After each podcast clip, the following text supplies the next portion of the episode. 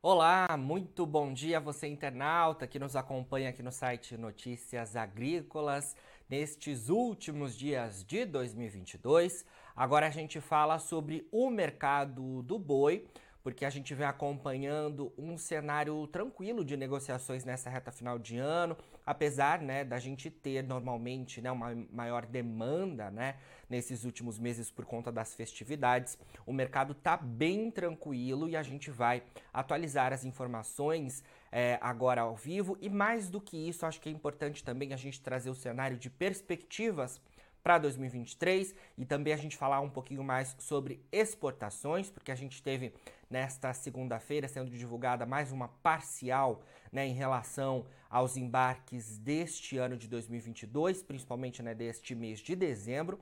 E para atualizar tudo isso, a gente traz agora ao vivo o Iberville Neto, que é médico veterinário e diretor da HN Agro. Iberville, bom dia, obrigado mais uma vez por estar presente aqui com a gente do Notícias Agrícolas. Bom dia, Jonathan, é um prazer. Contem com a gente. Prazer é nosso, Iberville.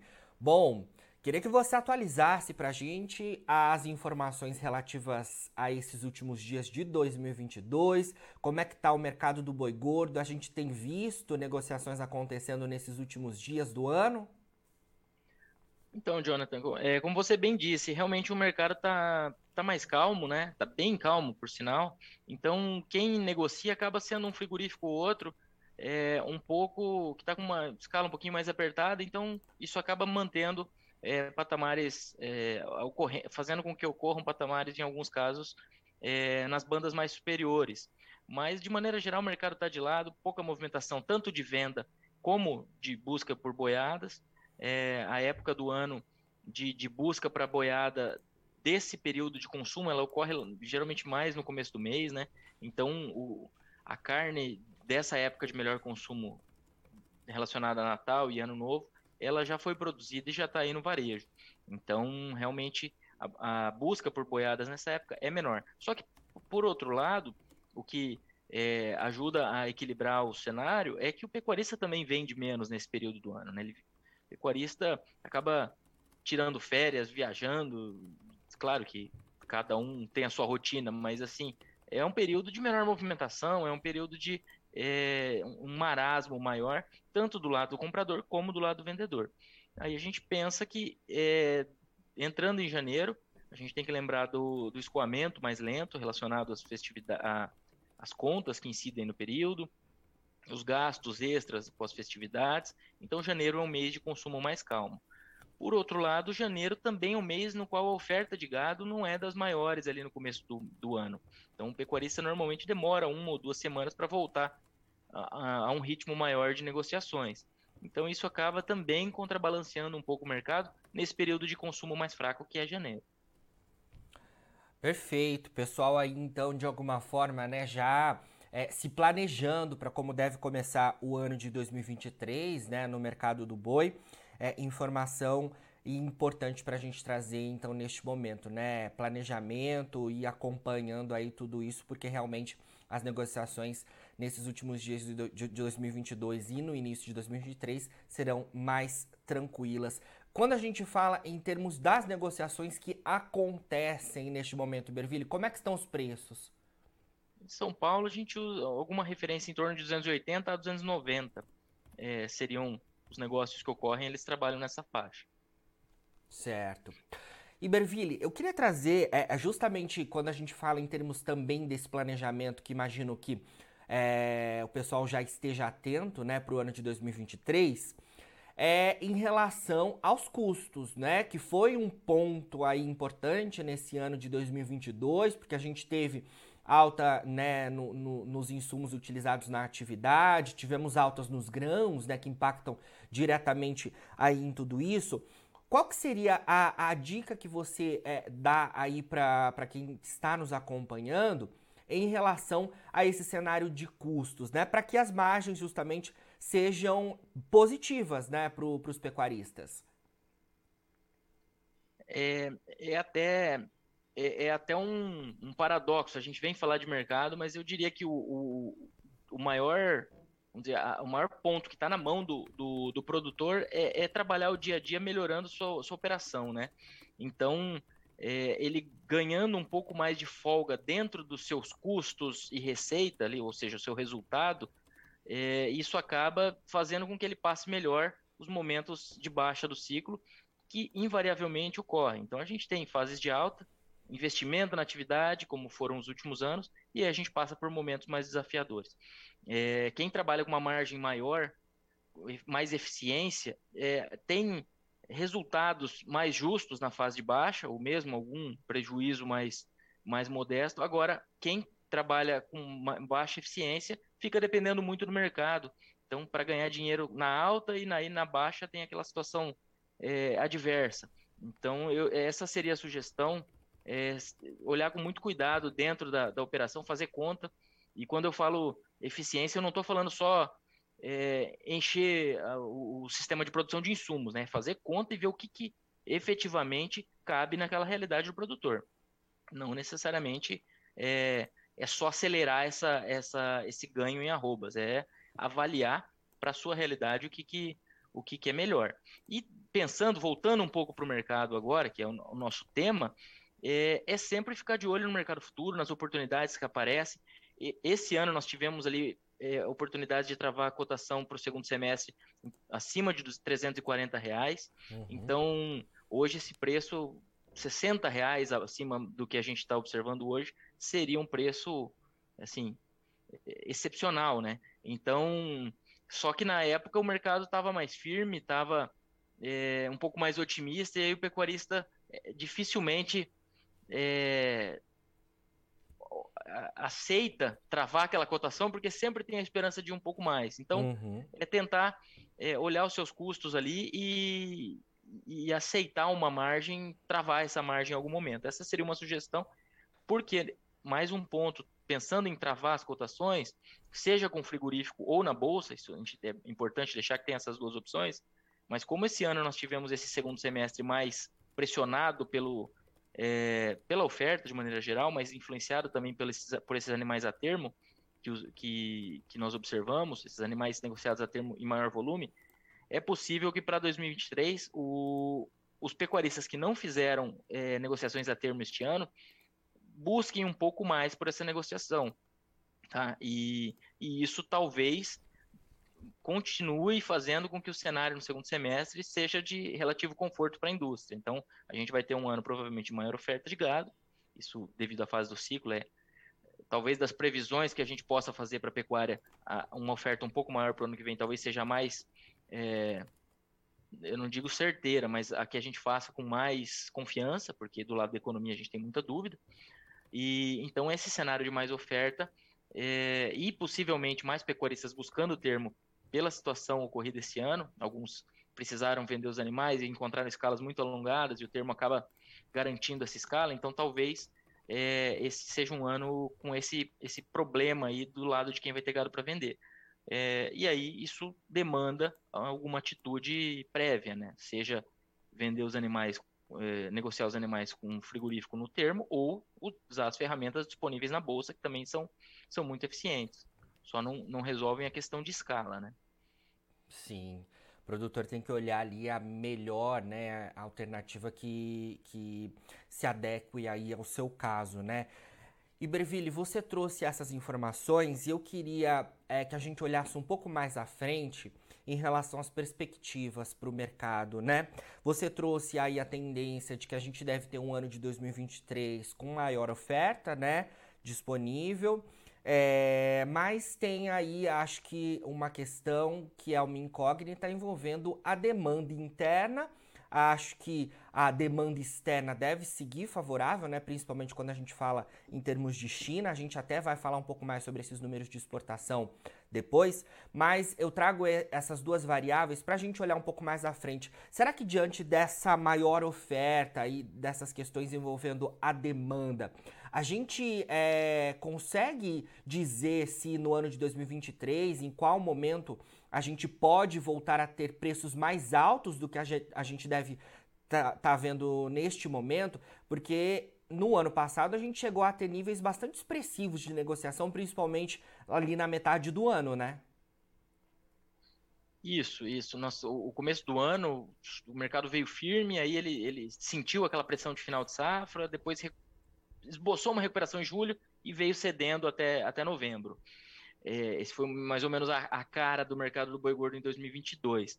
Para 2023, eu não descartaria do mercado começar o ano uh, um pouco mais firme, um pouco mais sustentado do que nós observamos nesse segundo semestre, porque é, a gente está falando de, de, uma época de gado oriundo de pastagem. Então, isso muda a, a pressão, a necessidade de, do pecuarista de vender esse gado. Tá? Eu não estou falando necessariamente de um mercado em alta, importante, mas um mercado mais sustentado é, do que foi observado nos últimos meses. Uhum. É, pensando ao longo do ano, é, do lado da oferta, a gente deve ter algum, algum momento mais confortável no primeiro semestre, pensando, é, provavelmente em março e maio, que são os meses com maior oferta de fêmeas, e a, a, boa parte dessa oferta maior em 2023 deve vir de fêmeas, né? Pela fase do ciclo pecuário. A queda do preço do bezerro gera desinvestimento na atividade, então isso ah, deve ocorrer, é, tem ocorrido em 2022, deve ocorrer em 2023, é, e aumenta a oferta. Pensando aí no, no segundo semestre, eu deixaria o, o ponto uh, de atenção, essa, esse volume de termo que esses frigoríficos podem conseguir devido ao cenário atual. É, então, o pecuarista provavelmente vai estar mais propenso a, a negociar gado a termo. É, não que seja a melhor estratégia de trava, ela tem suas vantagens e suas desvantagens, assim como a, a bolsa, né? Mas são é, é, é, a nossa expectativa pela conjuntura. Do lado da demanda, é, no mercado externo a gente tem a, a China voltando a, a, movimentação de pessoas, dando um pouco menos de, de relevância ou, ou menos destaque para o Covid no que diz respeito à mobilização, a, a, impedimento de trânsito de pessoas. Isso tende a beneficiar a economia chinesa e, por, por sua vez, ajuda é, uma vez a nosso mercado internacional, uma vez que é o nosso principal cliente. Então, esse seria um ponto positivo. É, no mercado doméstico, como a gente vai ter uma oferta maior de, de, de fêmeas e, e, provavelmente gado de maneira geral, isso tende a aumentar a nossa produção de carne. É, Tende não, né? Isso, se essa oferta se confirmar, vai aumentar a produção de carne. Como nós não esperamos uma exportação com um crescimento importante frente a 2022, a gente espera uma exportação em bons níveis, mais próximos do, dos observados em 2022, ou seja, próximos dos recordes, o que é, é otimista, mas só para fechar o raciocínio, a gente provavelmente vai ter uma exportação é, relativamente estável e uma, e uma oferta de carne um pouco maior. Então, isso tende a gerar um consumo doméstico, pelo menos do jeito que a gente calcula o consumo doméstico, que é produção menos exportação, o que, que sobra no mercado doméstico.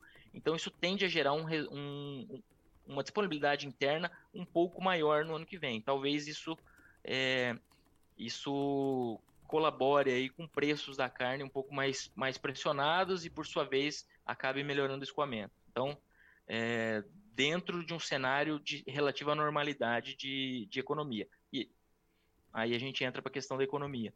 É, todas essas, essas questões fiscais, fiscais não, desculpe, de ministérios e, e, aumentando o risco fiscal que tem sido colocadas à mesa e confirmadas, chanceladas pelo, pelo Congresso, pelo Supremo e, e, e por todo mundo está indo na mesma direção praticamente, é, isso gera incerteza, consequentemente afeta é, taxas de juros, afeta inflação, afeta câmbio. No caso do câmbio, tem uma ponderação que esse câmbio mais valorizado, dólar mais valorizado, pode ajudar as exportações, ajuda. Só que, por outro lado, é, é negativo para todo o resto, do, pensando em escoamento doméstico. Tá? Então, o que, que eu quero dizer? Eu quero dizer que a economia no ano que vem, com o que a gente tem de informação hoje, a gente não está com uma, com uma economia muito promissora para falar que consumo doméstico vai ser um fator de para puxar preços, mas nós estamos em um nível de emprego, de confiança, de confiança eu já, eu já nem, nem, nem digo mais porque a coisa está mudando muito, mas um nível de emprego muito melhor do que no mesmo período do ano passado. Então 2023 vai começar com um patamar de, de emprego muito superior, o que acaba se refletindo em consumo. Então, eu não diria que para o ano que vem a gente vai ter um consumo forte, não é a nossa expectativa, mas talvez um, um cenário pela conjuntura de mais oferta e é, exportação relativamente de lado, que é o nosso cenário base, talvez a gente tenha mais carne disponível no mercado interno. Isso tende a pressionar é, cotação de carne no mercado interno, mas beneficia do ponto de vista conjuntural de talvez é, um escoamento melhor aí, um pouco mais carne sendo consumida é, no mercado doméstico. Certo. Iberville, diante de todo esse contexto que você trouxe para a gente, né, questão econômica, global e interna, todas essas é, esses pontos de atenção que a gente deve ter para 2023 são importantes é, também quando a gente fala em termos de exportação, né? A China, como você trouxe, é a nossa principal compradora, também tem os Estados Unidos aí. É, mas queria trazer é, mais informações relativas à exportação, porque na última entrevista que você fez com o Alexander Horta, você trouxe né, a expectativa da gente fechar o ano de 2022 com recorde nas exportações, bons é, é, valores aí no acumulado, né, em relação à receita, né, com esses embarques. É, isso apesar da gente ter ali naquele momento desse ano de 2022 é, o, o, impacto, né, com a questão envolvendo aí a, a suspensão para a China, né? Fala um pouco para a gente sobre é, esse cenário, porque a gente teve aí na última segunda-feira sendo divulgada mais uma parcial mensal de, de dezembro em relação às exportações, né? Isso, isso. É, então, esse, esse, impacto que, que você comentou a respeito da, das, da suspensão para a China é quando a gente compara essa a exportação é, de 2022 com 2021, né? Nós ainda uhum. estávamos é, retomando, a, a, as exportações para a China foram retomadas em dezembro, então nós temos, nessa comparação que você comentou, que saiu agora segunda-feira, no acumulado de dezembro, a média diária de 2022 está 24,4% maior do que no mesmo, período, desculpa, no mesmo período do ano passado, só que com aquela ponderação de que nós tivemos aquela suspensão. Agora, pensando no ano fechado, é, nós temos recorde de volume, recorde de faturamento em reais e recorde de faturamento em dólares atingido já em novembro. Então, mesmo sem esses dados parciais aqui, nós já tínhamos recordes é, para os diferentes indicadores. Quando a gente fala em volume, a gente superou o volume de 2020, que era o recorde anterior, e quando a gente fala em faturamento, até novembro a gente já tinha superado o, o faturamento de 2021, tanto em reais como em dólares. Então, exportação de carne bovina segue boa. Para 2022, China deve continuar em bons patamares.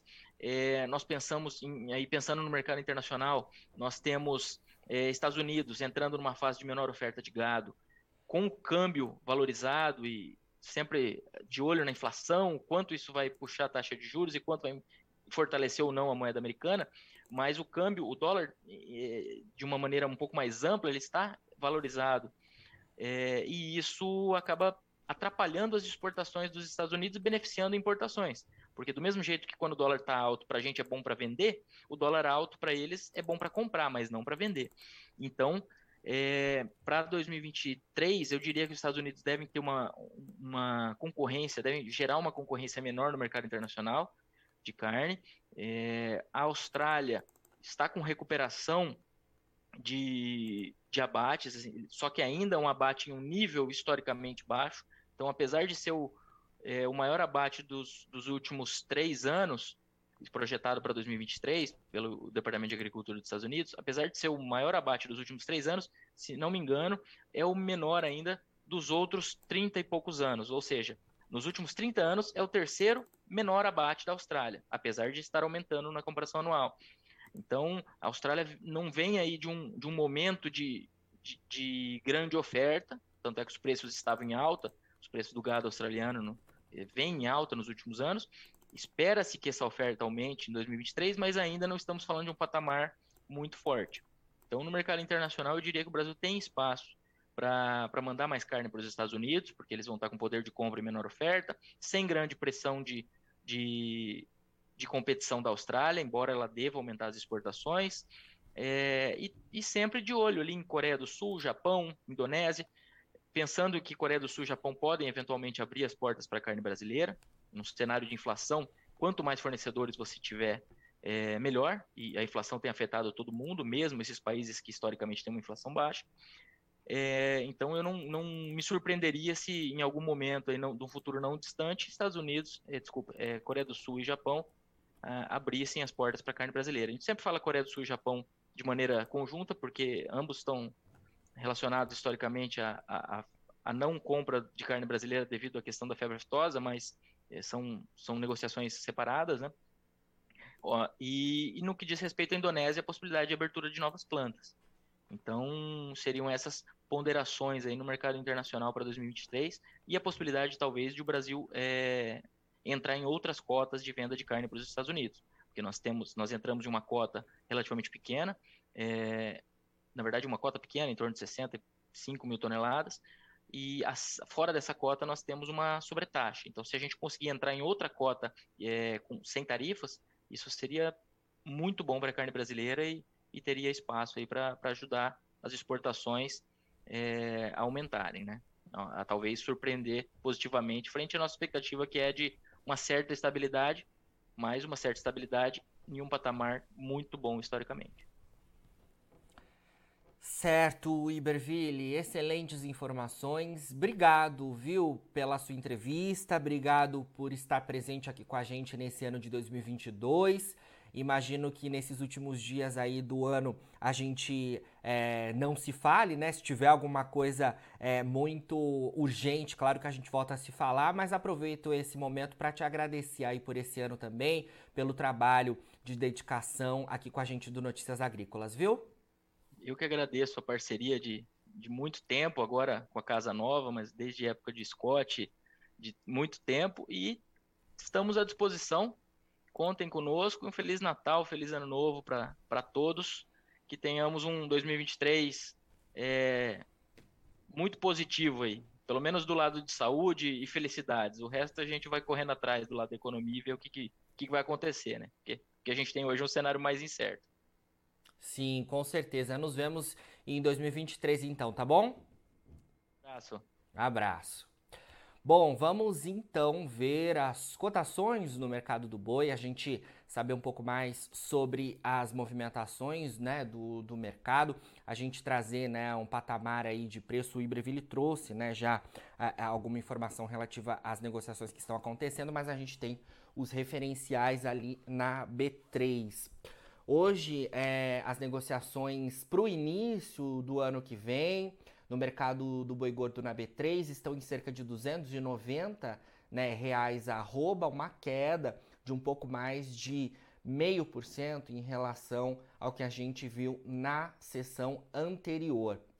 O mercado do boi gordo, segundo o indicador CPEA para São Paulo, isso com o referencial de ontem, está um pouco mais baixo, em cerca de 286 reais arroba, uma queda de mais de 3% em relação ao dia anterior. Bom, agora na finalização dos nossos boletins, você fica com as nossas redes sociais Siga a gente por lá para se manter atualizado sobre todas as informações do agronegócio brasileiro. A gente segue com a nossa programação ao vivo, daqui a pouquinho tem mais boletim e também, é claro, você fica com os nossos especiais. Fica por aí e a gente se vê.